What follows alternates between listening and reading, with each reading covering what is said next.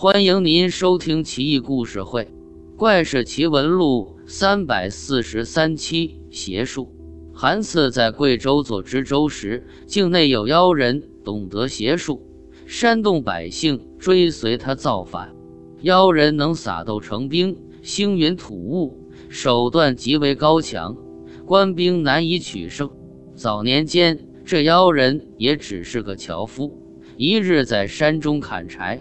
忽然看见几十只黄色蝴蝶上下翻飞，煞是漂亮，就追随黄蝴蝶来到密林深处，到一棵参天大树前，黄蝴蝶一下子就不见了。这哥们很不甘心，拿铁锹奋力在大树旁挖掘，挖出一个石头做的匣子。匣子打开，是一卷帛书，上面记载着稀奇古怪的道术。这哥们无师自通，看了帛书之后就学得一身本领，成了妖道。附近百姓被他的邪术迷惑，崇拜得不得了，纷纷追随他造反，结成了带有邪教性质的反政府武装。